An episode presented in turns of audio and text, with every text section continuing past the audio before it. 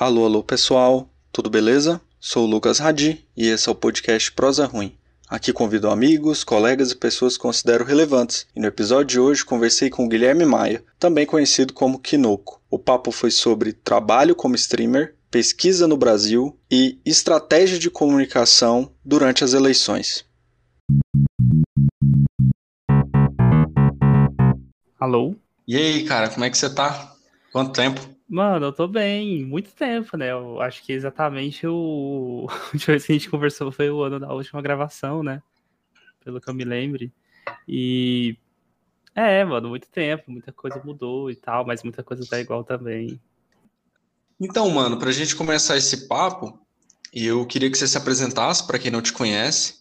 E, inclusive, aproveito para falar há pouco menos de um ano é, mais especificamente no episódio 37, né, em outubro de 2021, você participou de um, de um episódio aqui e eu queria que você se apresentasse para quem não, ainda não te conhece, falasse um pouco de você, o que, que você faz e seja bem-vindo de volta.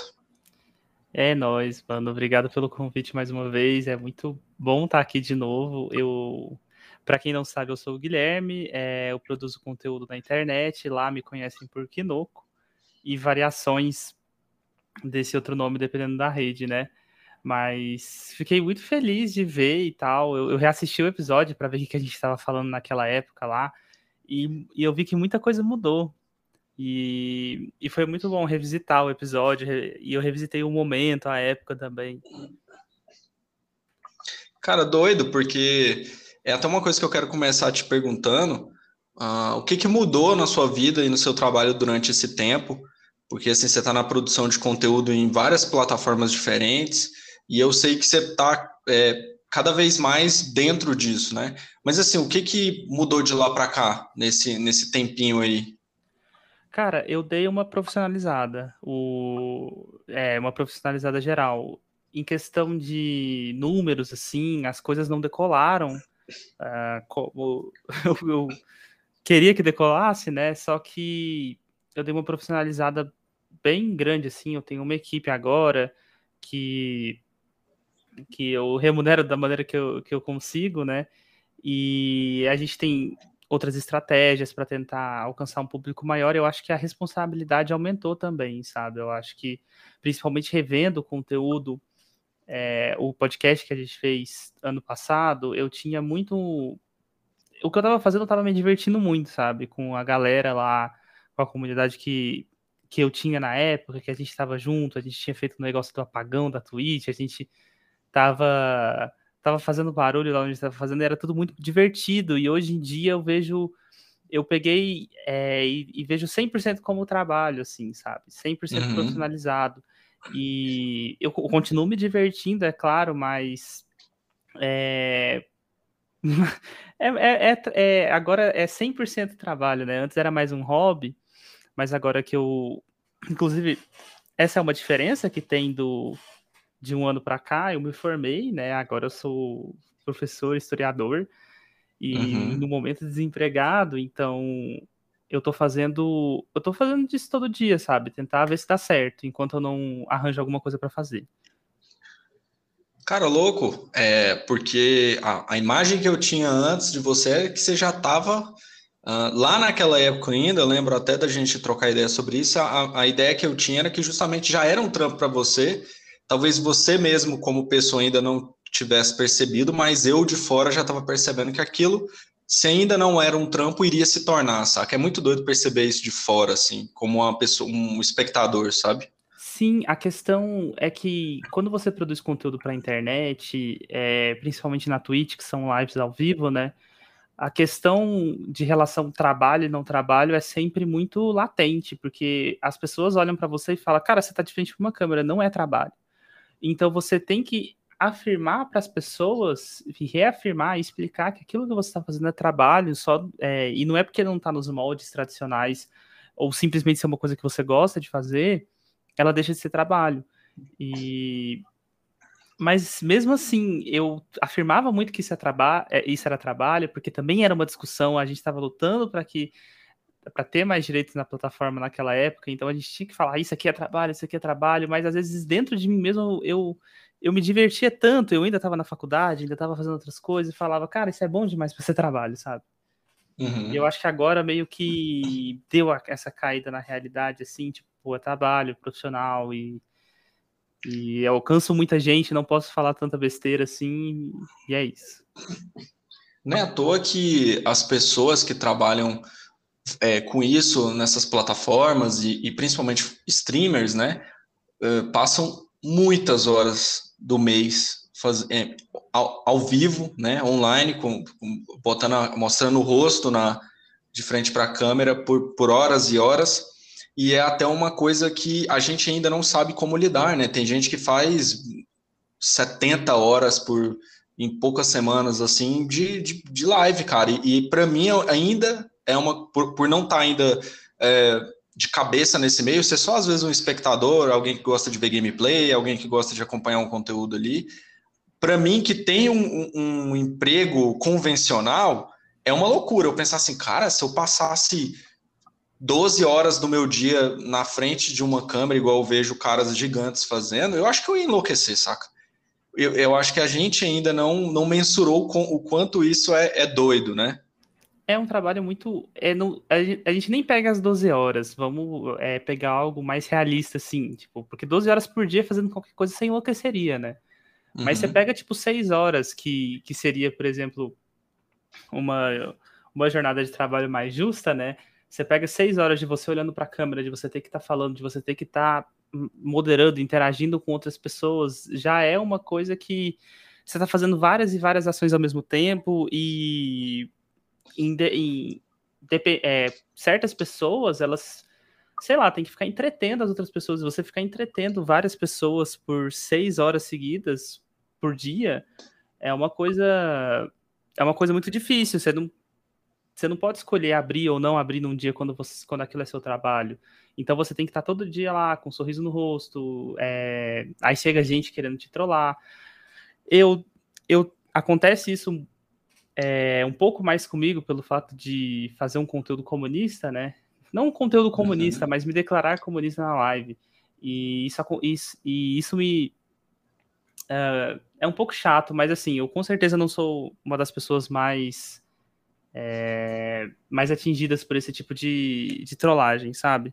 Então eu imagino uhum. para tipo, mulheres que fazem live, é sempre muito difícil. Teve muita gente que abandonou a plataforma desde aquela época, mas acaba voltando porque não tem como não tem como se sustentar em outro lugar. É bem complicado mesmo. Eu fiz, inclusive, por coincidência, hoje na live a gente estava vendo mais ou menos quantas quantos dias do ano eu passo na frente do computador fazendo live, tipo, fazendo a, a, a contagem das horas.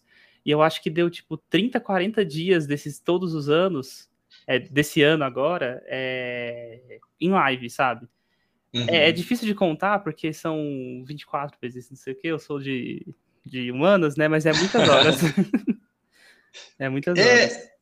Esse é o meu ponto. E, e, ainda mais falando de temas que você traz. Você não é um cara que está fazendo, pelo menos assim, não vi é, você fazendo tanta gameplay, você está sempre trazendo coisas de conteúdo de estudos, né? Os sprints, para quem não conhece, né? O, o Gui faz esse tipo de, de, conteúdo e outras coisas, né? Coisas de leitura, etc. Qual que é o lance, mano? Porque desde a última vez que você colou, a gente até comentou sobre isso, sobre a adesão de pessoas falando sobre conteúdos revolucionários, né? Conteúdos de esquerda na, na internet, nessas plataformas de streaming e ocupando esses lugares.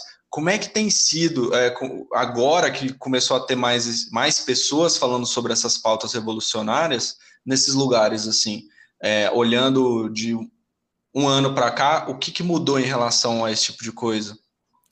Eu vou falar primeiro em relação ao, ao meu conteúdo mesmo e depois em relação ao resto da plataforma. É, sobre o meu conteúdo, é, as coisas lá, elas elas continuam mais ou menos a mesma coisa. Eu tenho minhas lives de sprint, que é tipo uma biblioteca, todo mundo estuda junto, estuda o que quiser. E, e é uma adesão muito legal, porque a gente, normalmente a galera, não, não, não normalmente, todo mundo que tá lá é tá estudando alguma coisa, tá trabalhando, é comunista ou de esquerda radical, anarquista, uh, Então sempre tem uns papos muito legais, as leituras são muito legais e, e a, gente, a gente aprende muita coisa, é sempre muito legal. Uh, e do, de um tempo para cá, houve um movimento.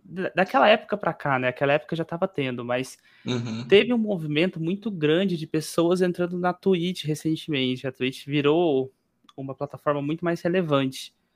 E as pessoas as pessoas estão começando a fazer. Antigamente era uma coisa ruim, né? Fazer conteúdo revolucionário, fazer conteúdo sobre comunismo, sobre anarquismo. Hoje em dia é uma coisa que dá view é, para muitas pessoas. Então, ter, tá tendo esse esse movimento muito de pessoas entrando na Twitch, começando a fazer live, se declarando comunista, se declarando anarquista, e não necessariamente porque quer passar conteúdo para frente, quer ensinar pessoas e ou quer fazer alguma tarefa, não sei. Às vezes só para só para pegar view, porque tá dando view, né? Então isso, uhum. isso tá virando um pouco uma coisa um pouco perigosa. A gente, ano passado, no, da, pelo menos da última vez que você me entrevistou, a gente ainda era muito inocente, né? A gente queria que tudo crescesse, que as pessoas viessem e, e todo mundo, e que a esquerda radical crescesse dentro da internet e tal. E com ela crescendo, muitos problemas latentes na esquerda ficaram latentes na Twitch também. É, muito sectarismo, uh, muita. Muito. Aí que tá. A questão da Twitch é muito complicada, porque o formato da Twitch ele não é um formato que ele agrada debate. Porque, tipo assim, você tem o streamer que é streamer, ele é o dono da live, ele é o dono do chat, ele pode fechar a live, ele pode banir alguém quando, quando ele quiser. E uhum. quando você, você traz conteúdos de debate constante e coisas do dia a dia, quando você bota política, bota, bota marxismo, bota comunismo, bota contradições, é, você vai, vai surgir debates e debates são saudáveis. Só que na Twitch esse debate não tem como ser saudável, porque só tem uma pessoa, a pessoa que está streamando é a pessoa que sempre vai estar tá certa, porque a chat é dela.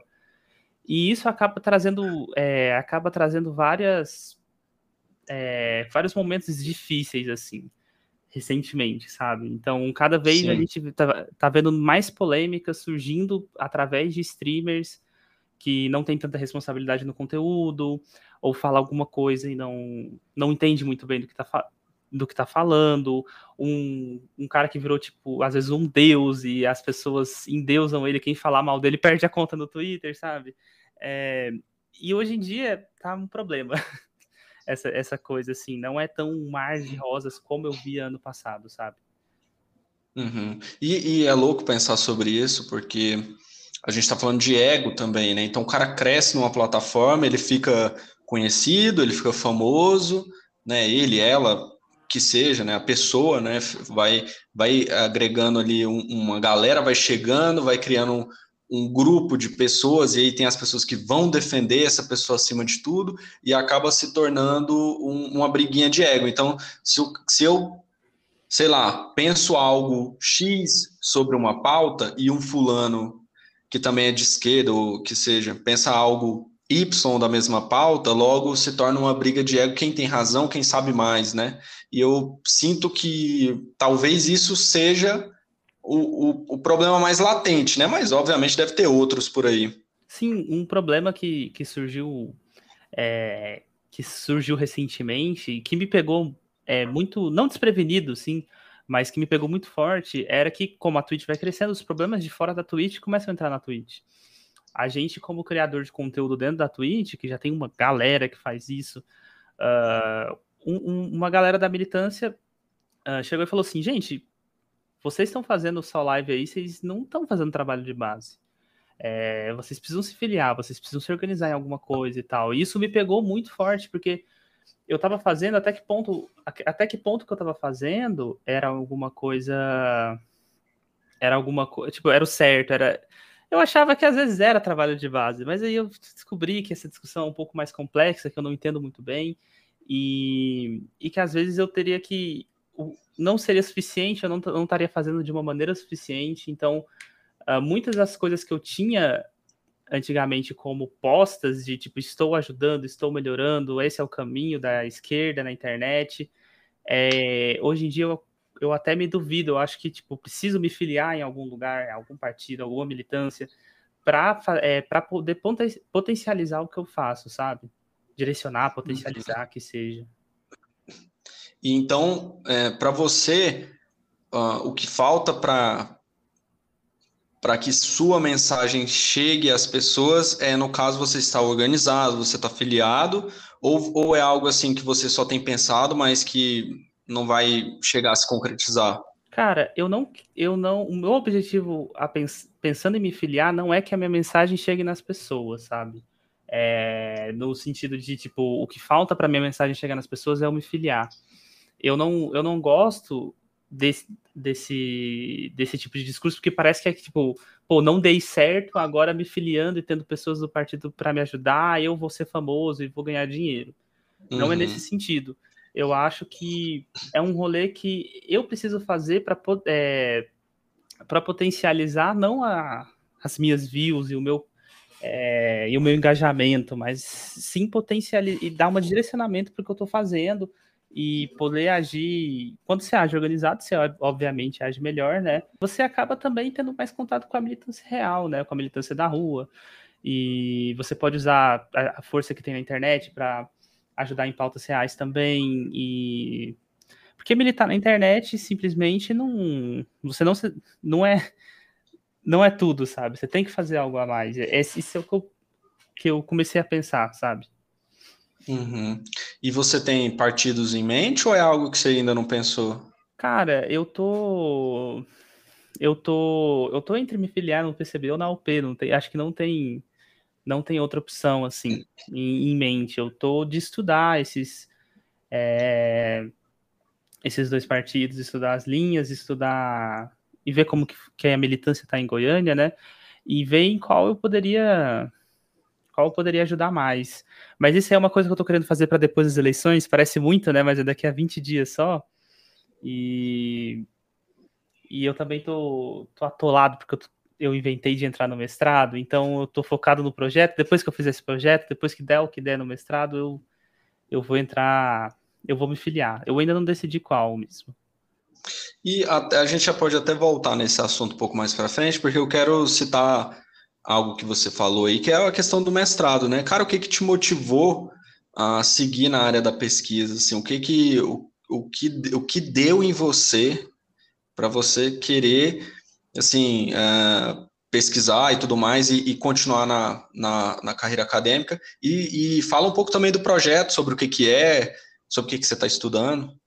Cara, primeiro o projeto eu ainda não ainda não não vou falar muito porque ele não não está apresentado ainda na banca nem nada e eu ainda não fiz e eu tenho muito medo de, de alguém pegar, de acontecer alguma coisa, alguma coisa assim. Vários é, já aconteceram várias coisas assim ao meu redor lá na faculdade de história, então é, eu tô eu tô um pouco receoso ainda de sair falando qual é o meu projeto, né? Mas não é uhum. nada muito grandioso, não, que tem que ser guardado em É história contemporânea? É, é história contemporânea. Legal, é legal. De, é na linha marxista lá na FH. Não, acho que não tinha para uhum. onde eu fugir, né? Mas o uhum. porquê, da, o porquê de eu fazer o mestrado foi desespero, sinceramente. tipo, não, não só desespero, mas é, quando você acaba a faculdade, você meio que entra num limbo, né? De tipo, tá, e agora? O que, que eu faço? Não tem um caminho certinho para eu fazer. Total. E eu acabei a minha faculdade no EAD. Eu não, dei, eu não entrei na sala de aula uma vez durante meu curso. Eu só dei aula online. Então, assim, a insegurança eu não sei. Pô, não, na minha cabeça eu não sei na aula. Então, a insegurança batia muito forte e estava num período que as escolas não estão querendo professor, já está no meio do, do, bimestre, meio do semestre. E eu falei, cara, eu preciso fazer alguma coisa. Se, será que eu vou ficar mandando currículo? Mas meu currículo não tem nada. Mas aí eu pensei, eu pensei nesse negócio do mestrado. Eu falei, mano, por que, que eu não tento pesquisa? É agora, em outubro. E é uma coisa que eu nunca gostei muito, mas que, que assim, eu sempre, sempre gostei de ler, sempre gostei de estudar. Então vamos tentar. E aí uhum. eu comecei, é, eu comecei a estudar, comecei a realmente ter vontade. Agora eu estou muito ansioso para o mestrado. Mas talvez se eu já, se eu tivesse saído da faculdade com um emprego, eu não estaria pensando nisso. Uhum. Acho, que, acho que isso foi meio como última alternativa, sabe?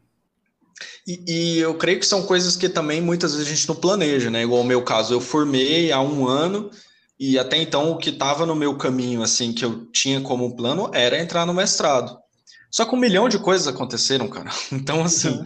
a gente realmente não consegue uh, planejar as coisas e uh, muitas coisas acabam não saindo conforme a gente quer e a gente vai descobrindo durante o caminho. Então, eu acho que o que mais me surpreendeu pelo fato de você ter entrado no mestrado é que, para mim, parecia um caminho. Uh, é, já meio dado. Assim, não, o Guilherme eu acho que ele gosta de pesquisar, então muito provavelmente ele vai seguir para esse caminho. Então, achei muito massa, porque hoje mesmo eu estava no trampo e eu entrei lá na sua live. Acho que você estava no finalzinho da live e você estava falando sobre isso, de pesquisa e tudo mais.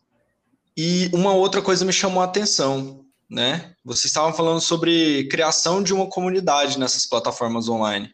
Uhum. E eu até uma coisa que eu queria te perguntar como é esse lance para você, mano? De você, assim, uh, abrir a sua live todos os dias, as pessoas estarem lá com você, você trocar ideia. É, qual que é a. Como é isso para você? De você estar tá criando uma, uma comunidade e até uma coisa que você falou no começo, é, começando a ter uma responsabilidade sobre as coisas que você fala. Como é lidar com esse tipo de coisa?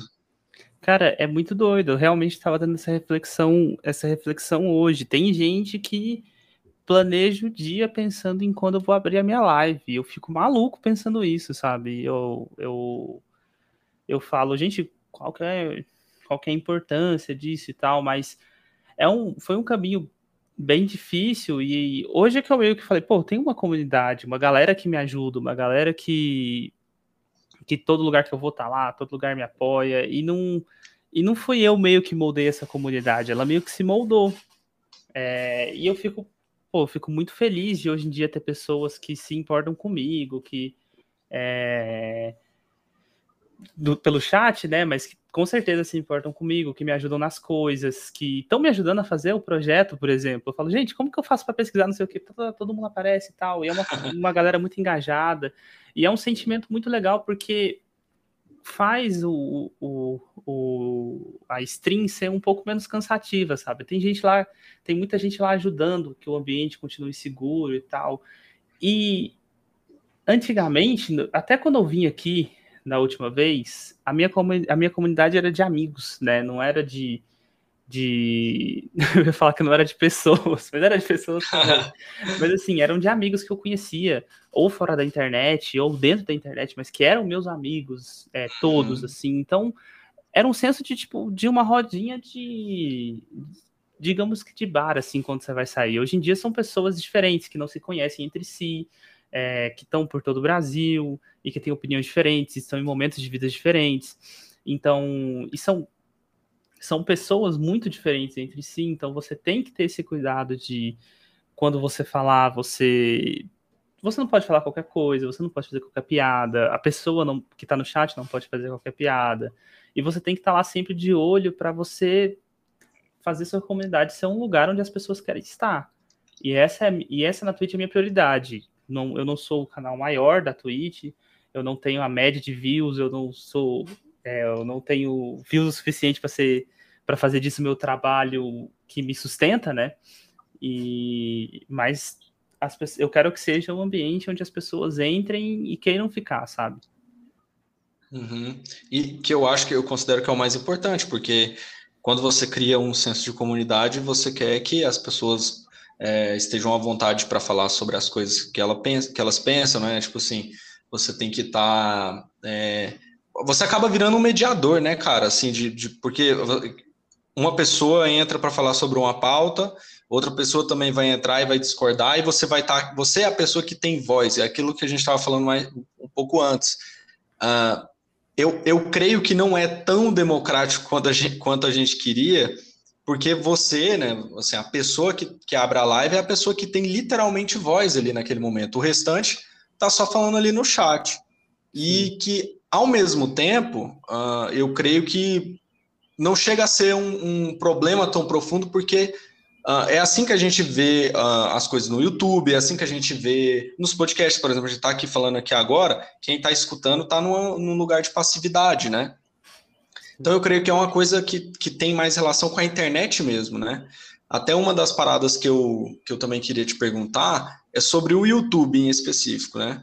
A gente sabe que ele foi uma o YouTube foi uma plataforma que de certa forma colaborou com a disseminação dos conteúdos de extrema direita em vários contextos de eleição, de enfim, de acusações e coisas do tipo, mas tem conteúdo sobre tudo também. E eu queria saber como é que tem sido levar parte do seu trabalho para esse lugar. É, o que está te motivando a fazer vídeos e, e levar esse tipo de, de conteúdo para o YouTube também?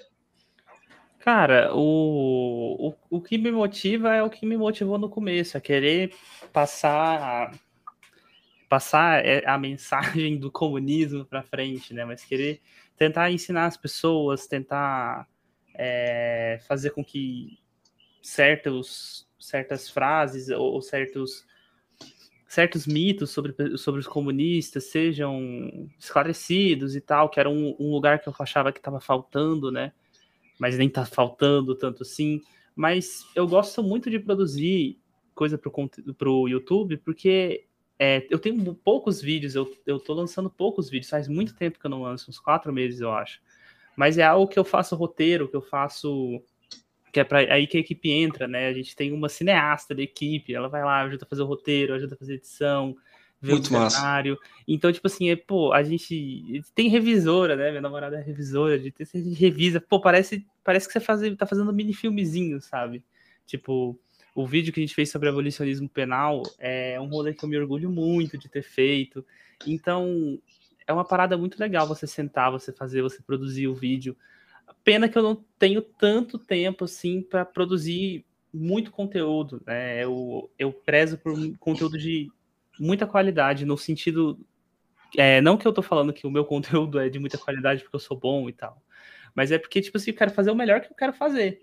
Então, que demore quatro, cinco meses para sair o próximo vídeo, demora. Não é o jeito que as redes gostam, com certeza não mas é uma coisa que eu, que eu coloco lá e eu fico orgulhoso de estar tá no, de estar tá no YouTube. Eu acho que é, é uma das coisas que me que, que me que me faz postar, é, que faz continuar postando, né?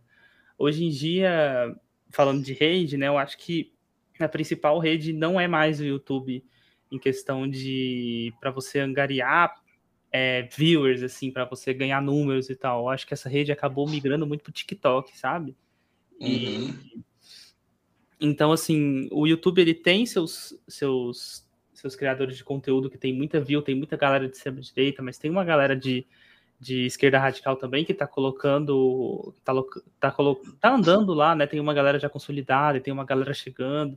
Então, então tá muito melhor do que ano passado, por exemplo, quando a gente estava falando. O conteúdo não é escasso mais.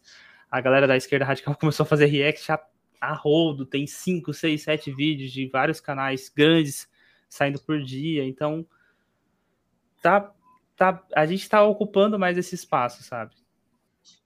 Isso de, de, de, demorar a sair, eu creio que é o mais é, o mais inteligente possível, porque se você se propõe a levantar um debate ou uh, se você se propõe a agregar em um debate, é, espera-se que você é, saiba do que você esteja falando. Né? Então, eu lembro que quando você estava com a ideia de levar o tema do abolicionismo penal, eu sei que você foi atrás de, de ler coisa que você nunca tinha lido é, e se preparar, não foi? Eu lembro que você estava falando disso na Twitch também. É, é, uma, é uma, a gente vai aprendendo junto, né? Como eu, eu, eu não estudo, eu não leio sobre marxismo há tanto tempo, né? Eu comecei em 2018, então tudo que eu estou produzindo não é como a maioria das coisas eu não já sabia antes e só peguei e revisei meu livro que eu já li. Não, eu vou atrás das, eu vou atrás das leituras, pergunto para meus professores da faculdade quando eu estou muito perdido e e vou e vou pesquisando, vou aprendendo junto. Isso é uma das coisas que demora para sair também, né? Porque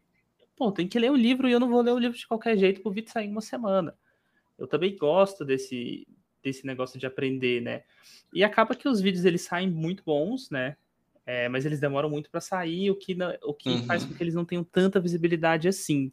Por isso que eu acho que hoje, hoje em dia, quando eu falo de para onde meu conteúdo está focado, que eu acho que eu posso ganhar atração com ele, não é mais YouTube, mas sim o TikTok. Porque formato é muito mais tranquilo de, de você produzir, sabe?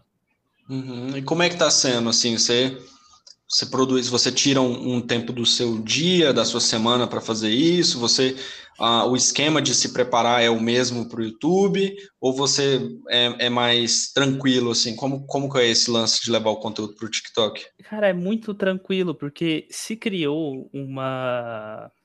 Não uma moda, um padrão. Um padrão de conteúdo de esquerda radical no TikTok que é onde um cara tira um corte de uma live, onde ele tá comentando, sei lá, uma notícia, ou ele tá comentando alguma coisa, ou ele tá comentando algum conteúdo, e, e assim, parece que ele tá, sei lá, num podcast, mas na verdade ele tá na live dele, e ele, e, e pá, ele joga lá. E ele, e tipo assim, e esse cara, ele faz 5, 6, 7 cortes por dia, sabe? Numa live dele. E isso virou moda, todo mundo começou a fazer, todo mundo começou é, a colocar videozinho, cortezinhos de 40, 30 segundos. Então, eu tô numa live, eu faço live todo dia da semana, cinco vezes a semana. Quantos cortes tem? É, não precisa ser de muita qualidade. Eu tô falando alguma coisa, eu acho interessante, anoto a, a minutagem, a gente vai lá, corta e coloca no TikTok. E aí o TikTok, ele é muito... Ele, ele gera muitos números, sabe? É, uhum. é, uma uhum. coisa que até deixa a gente um pouco, eu acho que é até perigoso, porque o TikTok ele gera muito mais número do que do que o YouTube, do que a Twitch, e você fica um pouco assustado às vezes e fala, nossa, tanta gente me viu, aí você vê pessoal dando TikTok, na verdade é muito pouco. Eu tenho o pensamento, eu também faço TikToks assim planejados, sabe, que você grava, não sei o que, você senta, você coloca a câmera do celular para fazer com um roteirinho. Mas esses são difíceis de fazer porque demandam mais tempo. Esses cortes das lives é, é muito mais fácil porque você tira da sua live e, e já é uma coisa que, que as pessoas aceitam, que as pessoas estão acostumadas a ouvir no TikTok, então elas aceitam de uma maneira mais fácil. Então tá ganhando tração, assim, é, no TikTok, sem praticamente sem trabalho nenhum. Uhum, você, você reaproveita um conteúdo que você já faz todos os dias, né? É, é, é isso. Cara, é, é louco, porque a forma do TikTok distribuir o conteúdo é totalmente diferente de tudo, né? Uhum. Ele não é feito para você, assim, é, literalmente adicionar os amigos, os seus amigos, você vê o que, que seus amigos estão fazendo da vida. Até falei disso num episódio, em algum dos episódios passados, que a, a maneira com que o, o, o, os números do TikTok são montados é totalmente diferente de todas as outras redes sociais igual o Facebook, por exemplo, é, você adiciona a sua família, você cria grupos, você fala nesses grupos, são números muito mais é, reduzidos, né? Enquanto que no TikTok você põe o seu vídeo lá e ele vai aparecer na, na timeline de alguém. Mesmo que seja um videozinho simplesinho, ele vai aparecer no, no, na timeline de um cara lá da Europa, saca? Uhum. E fura muito a bolha. Então, assim, é, eu, eu realmente acredito quando você fala que, que é meio assustador, saca? E sabe o que, o que é engraçado? Tem a galera, pô, quem aí usa o TikTok é de esquerda, tem a hashtagzinha left TikTok, né? Que é a galera de esquerda que faz conteúdo pro TikTok e usa. E uma coisa que é muito engraçado, que, que no TikTok você precisa de engajamento, não interessa qual seja, sabe? É, quando mais engajamento você tem, mais o vídeo vai vai é, chegando nas pessoas e vai chegar onde você é onde você quer em algum momento a galera marca hashtag conservador, hashtag liberal, hashtag direita, pra galera, pros liberais, pra galera conservadora ver o vídeo, tipo, sei lá, você tá fazendo um vídeo xingando Bolsonaro, você coloca Bolsonaro 2022, é, Lula ladrão, que seja, nas hashtags, e chega nos caras e os caras enchem seus, é, seu vídeo de comentário xingando e dá atração no vídeo, eles na verdade estão te ajudando, e porque não interessa, porque é só você ignorar o, o comentário e aí você vê o vídeo tá muito grande. E é uma estratégia que é impensável em fazer em qualquer outro tipo de rede. Você não quer atrair o hater pro seu, pro seu conteúdo. No TikTok, uhum. essa é a estratégia que todo mundo faz, sabe? Cara, louco, louco demais. Inclusive, a, o, a gente tem visto muitos é, candidatos se utilizando da, do TikTok para poder chegar em mais pessoas e e furar a bolha mesmo. Então, assim, até uma coisa que eu queria saber, pra, o, que, o que esperar dessas eleições, principalmente das nossas eleições estaduais, o que, que, você tem achado até o momento, assim, do que tem sido feito, do que tem, o que tem acontecido, o que mais tem te chamado a atenção em relação a, a tudo isso que tem rolado durante essas eleições em específico? Cara, Goiás está esquisitíssimo. Assim, é pra gente ver governador e a gente a gente vê a gente vê quem tá na frente, é bizarro, porque eu olho muito para os outros estados, porque a galera normalmente é de São Paulo, não, o Haddad está aqui, está indo, deputado federal, a gente tem o Boulos que vai se eleger, não sei o quê. E a gente olha aqui para Goi Goiás e a gente fala, mano, a gente tem muito trabalho para fazer. E, e esse também é um dos pontos que me faz querer me organizar, porque eu olho para, eu olho antes de olhar para fora do estado, eu tenho que olhar para a cidade. Eu falo, gente, a gente precisa de ajuda. Mas não que eu vou ser o salvador, não, mas é porque a gente precisa de pessoas. Né? Quanto mais uhum. pessoas, melhor. O, os políticos, eles, é, eles do de esquerda, eles estão sabendo utilizar mais a internet do que eles sabiam em 2018, com certeza. Essas eleições, essas eleições estão sendo muito melhores em relação a isso. A gente vê no Twitter, por exemplo, não sei se você vê o Janones, mano, aquele cara ele entra na cabeça dos bolsonaristas que é brincadeira, sabe? Ah, uhum. O engajamento daquele cara é maluco. Eu ainda acho que sobre ele a gente está criando um monstro. Não sei se você já viu depois de o tweet dele. Eu acho que esse cara vai voltar para morder a gente, porque esse cara tá no centrão também, né? Mas não sei. Mas assim, a galera tá aprendendo mais a mexer com a internet. A Sabrina Fernandes do Tese 11 fez, um, é, fez no site dela os 11 eixos da esquerda, é, da uhum. esquerda radical, que aí a galera pode mandar a pode mandar a candidatura de, a, os candidatos podem mandar a sua candidatura no site, né? Você assina lá e, e sua candidatura tá, é, é divulgada para quem quiser, para quem acessar, né? Muito legal. E a galera tá fazendo TikTok, a galera tá sabendo se comunicar melhor e a galera tá entendendo mais as redes, né? As redes são duras, os algoritmos são duros, mas é, o cenário com certeza tá melhor a unidade popular está fazendo muito TikTok, por exemplo. Tem uma galera lá aqui de Goiânia que faz os TikToks que chegam em outras pessoas. Mas a gente sabe que também é só uma parte do trabalho e não um trabalho todo, né?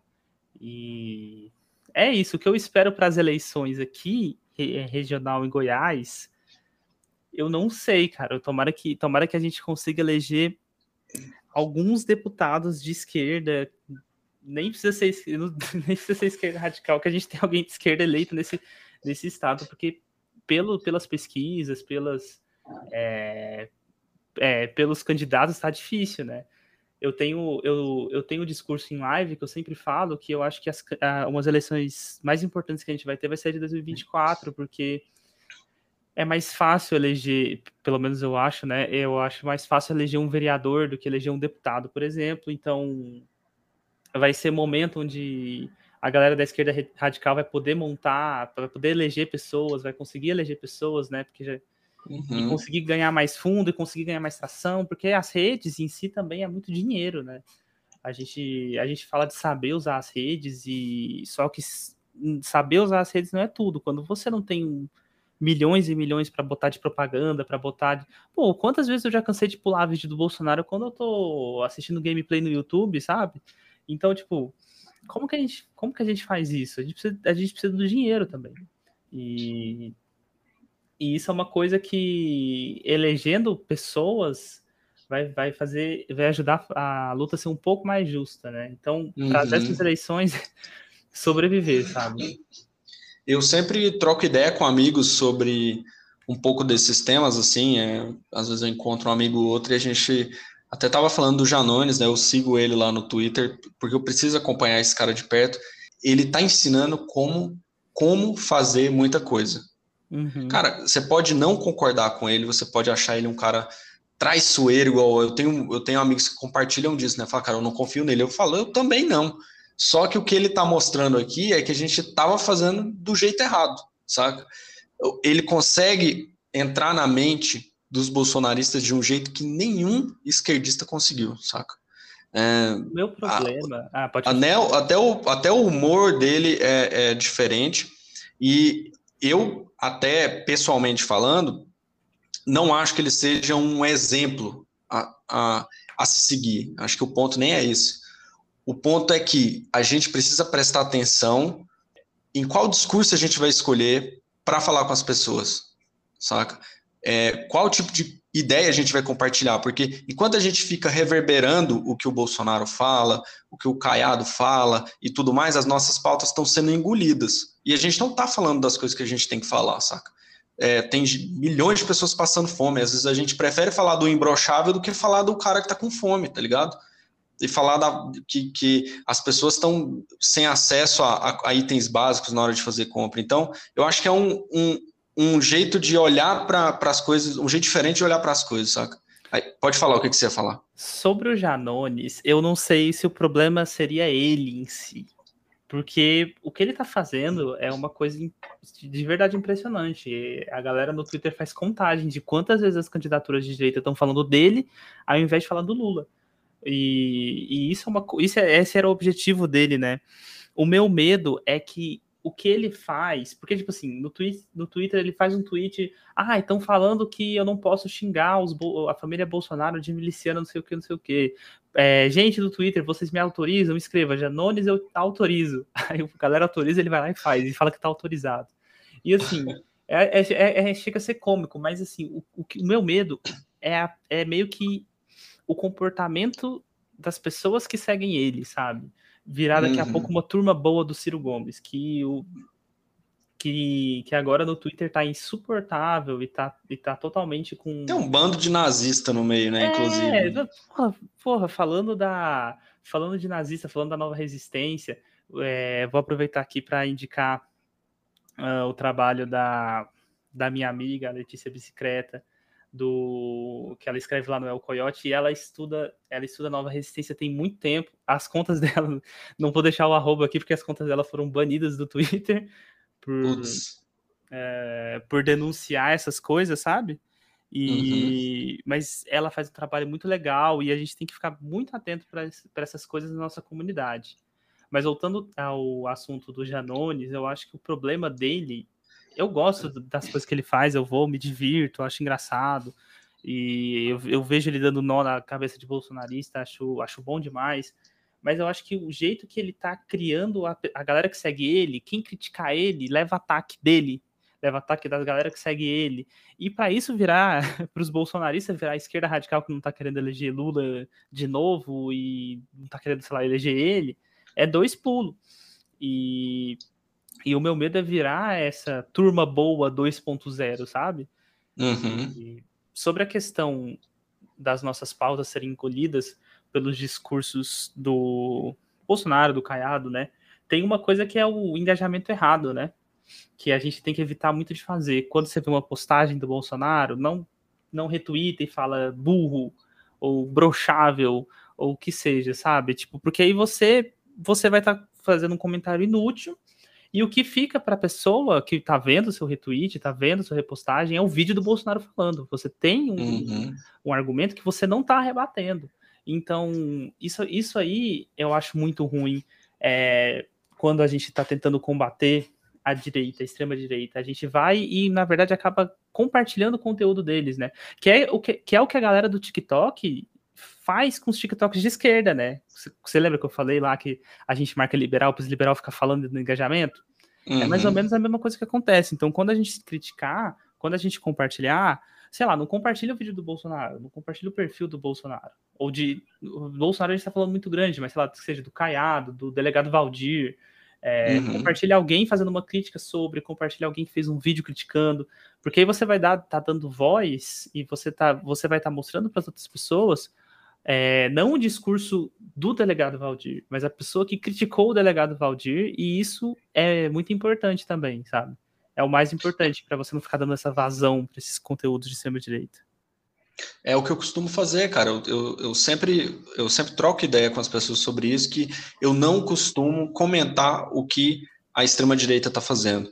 Eu, toda vez que eu vejo algo escrotíssimo da extrema-direita, eu vou no perfil de alguém que eu sigo, alguém que eu confie no conteúdo e compartilhe um conteúdo dele, saca? Eu gosto muito do Anarco Fino, o Orlando, tá ah, ligado? Meu amigo, sim, conheço. Cara, cara, assim, para mim ele tem sido uma, uma das mentes mais legais, assim, da, da internet, porque ele tem trazido essas reflexões, tem falado bastante sobre esse rolê de engajamento e tudo mais. Cara, sempre que eu vejo algum assunto assim alto, eu vou lá no perfil dele, vejo o que, que ele tá falando e dou um RT Porque eu acho que assim a, a, nossa mensagem como um todo, né, como esquerda, tá chegando, vai chegar nas pessoas, saca? E é importante a gente engajar as pessoas que estão falando coisas importantes, ao invés da gente ficar dando é, munição para a extrema direita, tá falando um milhão de merdas que eles falam durante um dia inteiro, cara, é, não compartilha isso, saca? Não, não faz o que eles estão. Eles estão justamente fazendo, fazendo a gente de bobo, né? Ah, vou falar esse negócio aqui que a esquerda vai ficar puta comigo e vai me engajar, saca? Então, assim, é, eu creio que esse, esse tipo de coisa é algo que a gente ainda está aprendendo, mas eu sinto que a gente já está ficando aos poucos espertos com isso, saca? Sim, ah, o, o, Orlando foi, o Orlando Narcofino foi um, um dos que me ensinou isso. Ele e a Sabrina Fernandes falam disso quase praticamente diariamente, porque é, é o que mais tem, assim, da, quando a gente pega a esquerda nas redes, o Bolsonaro fala alguma coisa, alguém compartilha burro. Porra, mas assim, o conteúdo não é aquele que fica. É que fica o conteúdo do, do, do próprio Bolsonaro. E é muito importante a gente, a gente divulgar esse divulgar a contrapartida, a outra fala. E é, eu acho que é isso, é, é, muito, é muito legal saber que a gente está a gente tá aprendendo a mexer nas redes agora, né? Mas aí vem alguém como o Janones, por exemplo, o rei do Facebook, dá um baile na gente em tudo que a gente já sabia, sabe?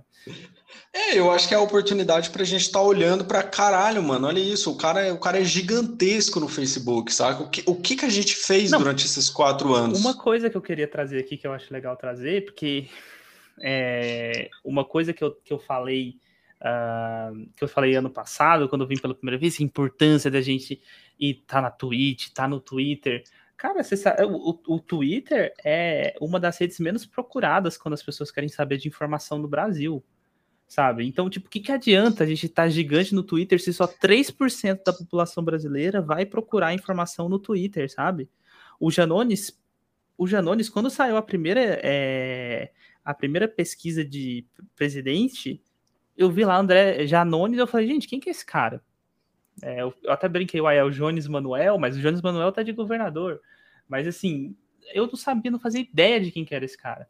E o cara é uhum. é gigantesco no Facebook. O Facebook simplesmente é a segunda ou terceira rede mais usada quando as pessoas querem procurar informação. Então, a gente tá, a gente é importante a gente estar nos lugares, mas a gente a gente não pode focar todo o nosso esforço, todo o nosso conteúdo em lugares que não existe ninguém, sabe? No... É uma bolha, né? É, uma, é o Twitter é a bolha da bolha. E as pessoas procuram informação no WhatsApp, as pessoas procuram informação no YouTube, no, no Facebook, elas não vão no Twitter.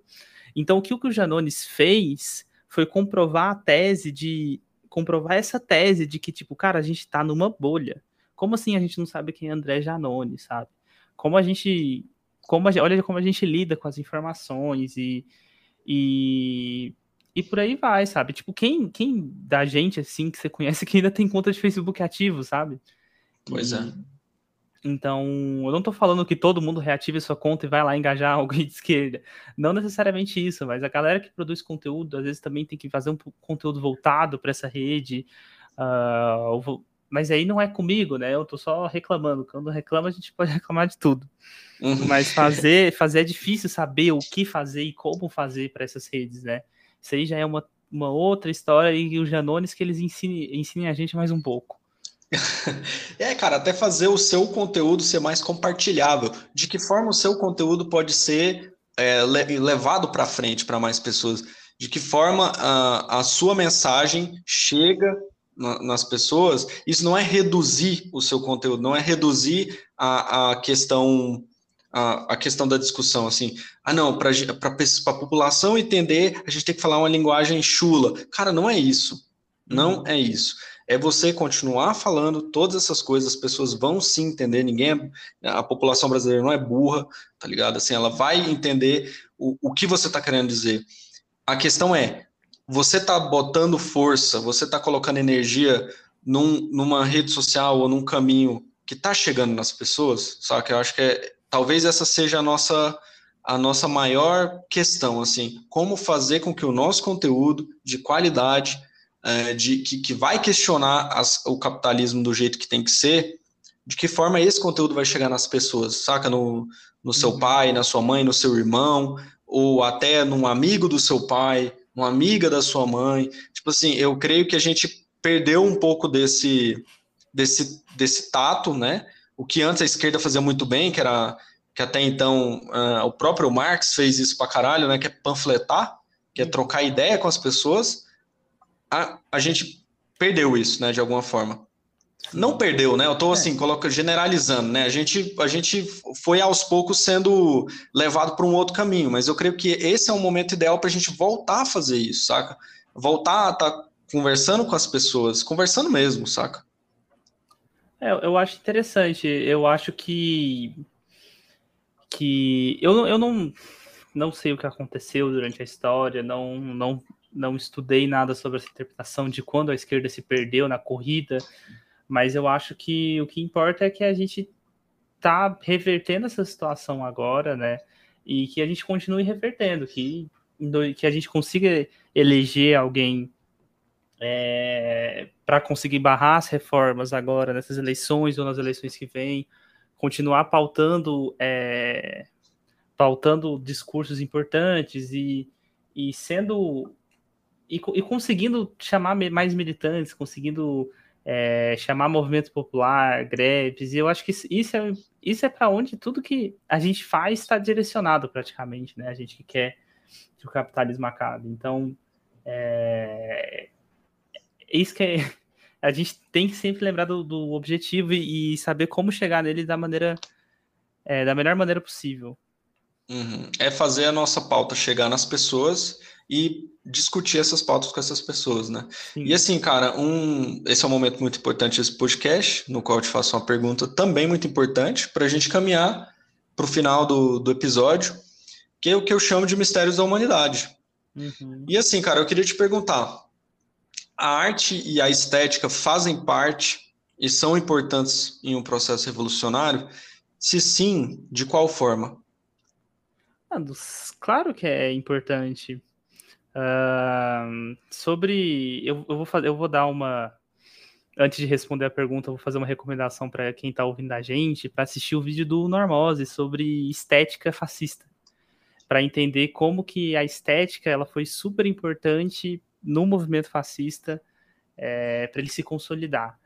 Então, mas voltando a responder a pergunta, eu acho que a arte, a estética, com certeza é muito importante para para o andamento da revolução, de maneira da propaganda, né? Se a gente for fazer é, propaganda, é, é, é, importante ter, ter alguma estética, algo que as pessoas, que o trabalhador se identifique, algo que a gente consiga, que a gente consiga às vezes sair dessa dessa coisa padronizada, é, criada para o consumo imediato capitalista, mas ela é muito importante, mas a estética e a arte ela é importante demais.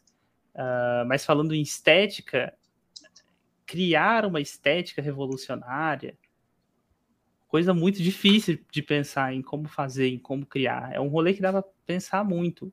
Mas a arte, pô, arte, música, o que você consome, o que você tá quando você tá lá na quando você tá lá no, no indo pro trabalho, no ônibus, metrô, de Uber, que seja, você tá lá ouvindo uma música que que é um cara falando é, falando palavras revolucionárias lá e que te gera ódio e é uma e, e pô isso é extremamente necessário né quando uhum. a gente uhum. fala de, do conteúdo na internet ele também pode ser visto como arte né então pô extremamente necessário a gente a gente tá nesses lugares que a gente ocupar esses lugares é, quando pô, falando do falando de arte falando de música a gente pega o Dom L né que é um artista que ele é declaradamente é, de esquerda radical, declaradamente comunista, né? E quanto tempo que a gente não tinha, quando a gente falava de arte é, que, que, que problematizava as coisas, de arte que botava a gente para pensar, a gente falava de Caetano Veloso. E nada uhum. contra Caetano Veloso, mas assim, pô, a gente precisava de novos nomes e a gente conseguiu novos nomes mais radicais. E eu acho que eu acho que eu embananei um pouco, mas assim, pô, é imprescindível, sabe, criar uma ter uma estética para a revolução. E eu fiquei até. Você até me pegou um pouco despreparado, porque eu acho que a do ano passado foi se. o universo tinha fim, alguma coisa assim. Eu fiquei tipo. Agora Essa a gente estava numa, numa simulação. É, a gente estava numa simulação e eu tô tipo, a arte e a, arte e a estética ajudam na revolução. Ajuda. Mas é, é, muito. É, é muito complexo, eu não, eu não consigo responder assim tão facilmente. Não, cara, mas eu, eu, eu creio que, que é exatamente isso que você falou. E você deu uma boa referência, que o Normose fez um vídeo maravilhoso sobre isso, também indico, é, que é inclusive importante para a gente estar tá pensando. É exatamente sobre isso que a gente falou nesses últimos minutos, momentos do, do, do episódio, que, cara, tudo tá ligado à estética, tudo tá ligado à arte. Como a gente vai fazer isso? Como a gente vai transmitir a nossa mensagem de uma forma que não seja só transmitindo, né? É, existem outras formas de transmitir uma mensagem, às vezes sem usar nenhum, nenhuma palavra, né? E eu creio que a gente que seja bom para a gente continuar pensando sobre isso. E assim, mano, só agradecer por você ter participado de mais um episódio. Foi realmente muito legal trocar ideia com você. E tamo junto demais, cara. Valeu mesmo. Eu que agradeço. Obrigado pelas, pela chamada de novo. E se quiser a terceira vez, a gente pede música e tá aí. Tamo junto demais, as portas estão sempre abertas e para quem não conhece o Guilherme, né, segue o cara lá na Twitch, segue ele na, no, no TikTok, no, nas redes sociais, porque é um trabalho muito importante. Inclusive, é, cita aí seus, seus, seus arroba. No Instagram é Kinoko1, K-I-N-N-O-K-O 1. No, na Twitch também, no TikTok também. É, e e no Twitter é Kinoko 2, porque já tinham pego o Kinoko 1, né? E no YouTube é Cade Comunista. Isso aí, cara, são, são conteúdos muito bons de realmente alguém que se esforça muito para estar tá levando o, uh, esses assuntos para frente. E assim, cara, tamo junto demais, valeu mesmo. Tamo junto.